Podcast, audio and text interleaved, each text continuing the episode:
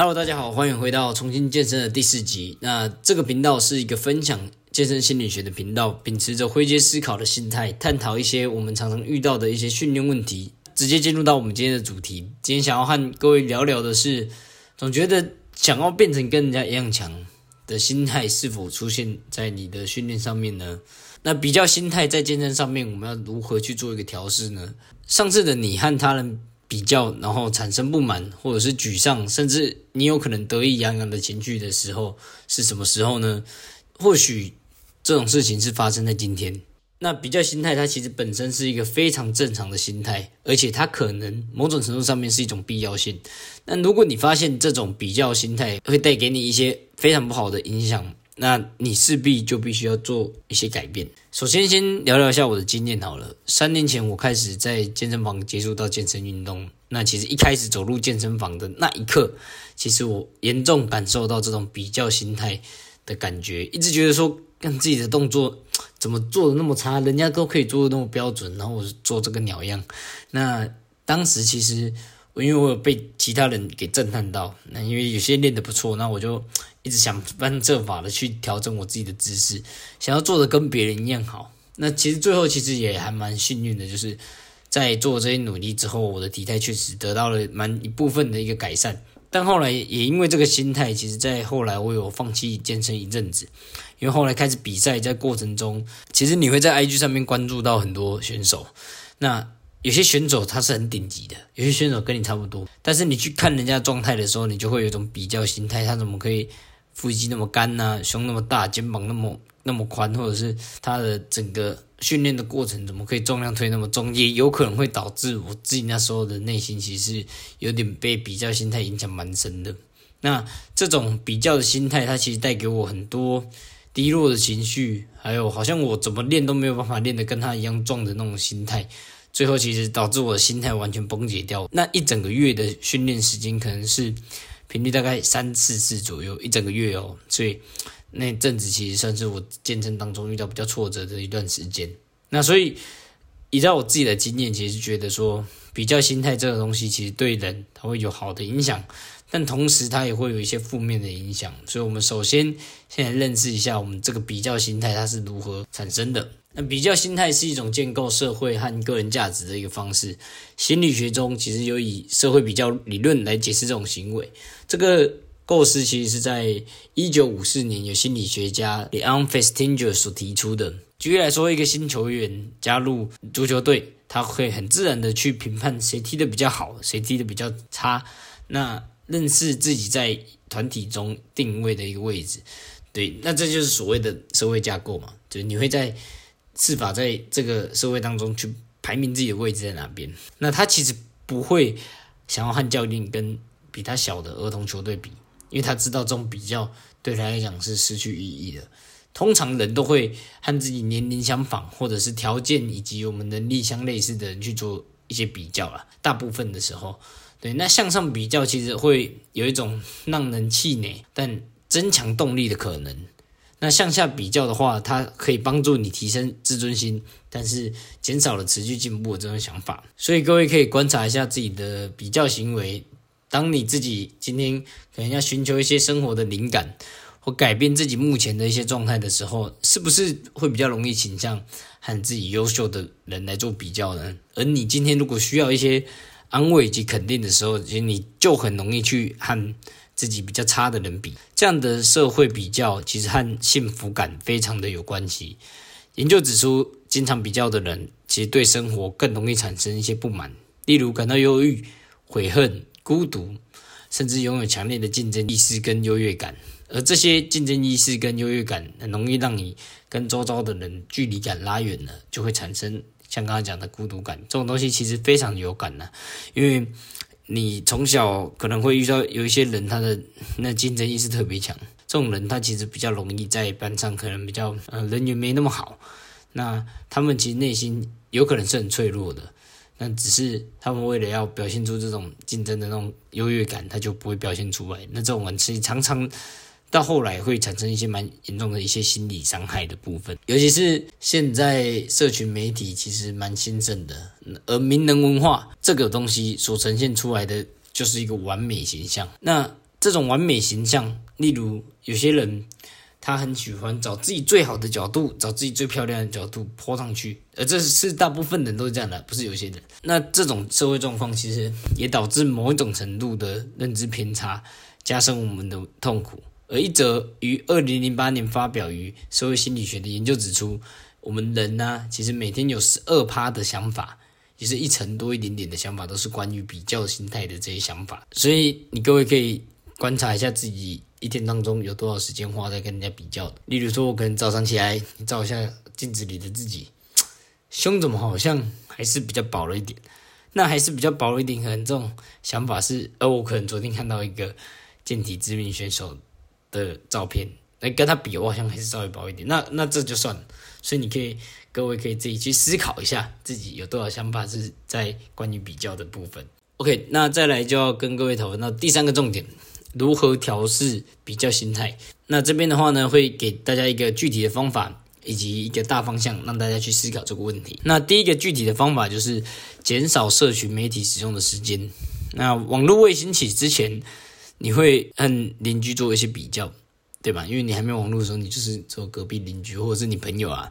那你们可能比的内容，小时候可能就是诶谁的游戏等级比较高，那长大了可能就是诶谁的薪水比较高，或者是呃谁的能力比较好等等。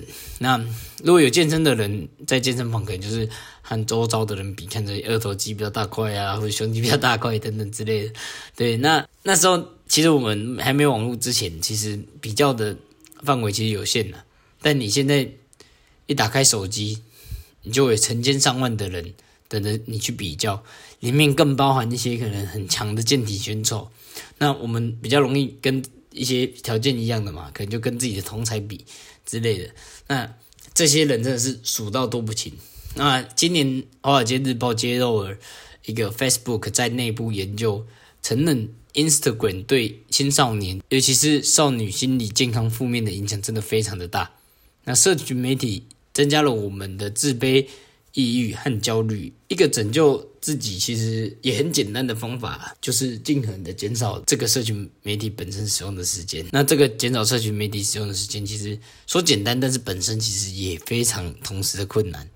对，因为宾夕法亚大学二零一八年的研究指出。每天使用社群媒体的时间减到三十分钟的话，你就有降低社群媒体带给我们负面影响的这个效果。但其实好像有点困难。你知道，现在如果你不用社群媒体，你好像就是焦虑，会怕人家好像传讯息给你，你看不到。所以最好的方法就是，可能你可以在自己的 IG 上面可能注记一下，说有事情的话可以用赖找你之类的。我觉得这个是蛮有效的一个方法，对，因为。确实，呃，在媒社群媒体上停留太久，真的很容易陷入到这种比较心态上面。OK，那再来要给大家一个方向，就是比较偏心理层面的，就是减少自我价值依托在外界事物上的这个依赖程度。这个讲法可能会有点抽象，那我会慢慢的跟大家解释。因为我们应该要建立健康的心态，跟这个比较心态做相处啊。毕竟比较心态这个东西，其实是像刚刚讲的建构社会的方式。而且它很难的去避免。那你与其去避免这种无可无可避免的东西，你不如去接纳它，并将这种东西转为你自己行动上面的一些动力。试着告诉自己，你向上比较其实是永远比不完的，而你认为的优秀也永远不会是一个顶点。当你身边的人有比你好的机遇的时候，你应该真诚的为他感到开心，并关注自己拥有而非缺少的。其实世界很大。意识到别人获得的成功，完全不会减少你成功的机会。OK，这这个这个心态是还蛮重要的。也就是说，你不应该把自我的价值建构在外界事情上面，你应该多看看自己拥有什么。所以你要认知到自己的价值，并不是来自于你的身材可能多好，职业可能多棒，或多有名气等等，因为这些都是外界给的东西。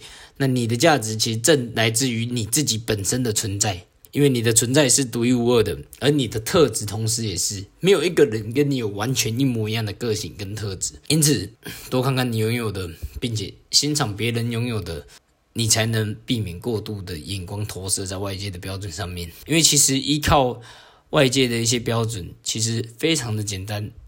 呃，人其实内心很常偷懒，就是当你不知道你自己要怎么定位自己的时候，你会找一个很简单的标准去定义自己。例如说，诶，我定义自己的价值来自于我的薪水或者是我的身材，那你就会把这个标准套用在自己身上。而这种问题其实很值得让大家去思考，就是说，你的自我价值真的有那么的肤浅吗？就只是身材或者是薪水吗？还是你可以用？更深层的方式去检视自己的内在价值，会不会有可能你的存在就是你的价值来源，而你的特质是独一无二的存在？其实不需要过度的和他人比较。OK，那这种其实内在价值和外在标准的这种内心平衡，其实它是需要透过长时间的修修行而来的，这种不是一天两天就可以造成的。而且，其实我。本人也一直不断的去修行这个心态，也慢慢的还在学习当中，所以我们可以一起努力。好，那再来就是，呃，最后跟大家分享一个实事。最近网络上其实很多人在讨论到训练动作的正确性这个问题。那我自己本身对于健身动作的正确性，我觉得非常重要，而且我本身也是个教练。那因为这件事情它其实是有关于受伤的风险的，但是你同一件事情哦，正确性。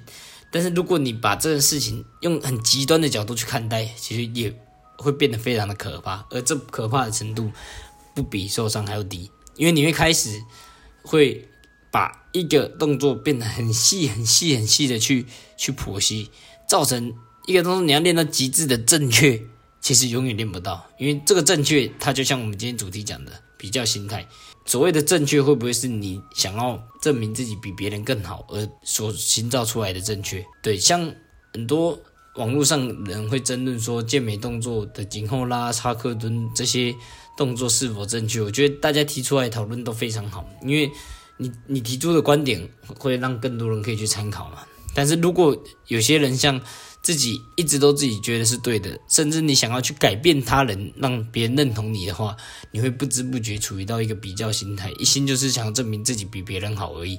那这种，如果你是一个教练，把这种心态教给你的学生，那他在健身上面会不会因为这种比较心态而放弃，或者是而产生一些心理负面的影响呢？我觉得这个是大家可以去思考的问题。这个同时也可以套用在职场上的同事啊，或者是你在。呃，面对你自己的生活上面的一些事情，对，这是一个观点，对吧？所以，如果你朋友有类似这种极端讲究动作正确的想法的话，今天的对话你可以分享给他，请他思考一下。OK，那或许也对你自己本身有帮助啊。OK，那今天分享就到这边，我们下集再见，拜拜。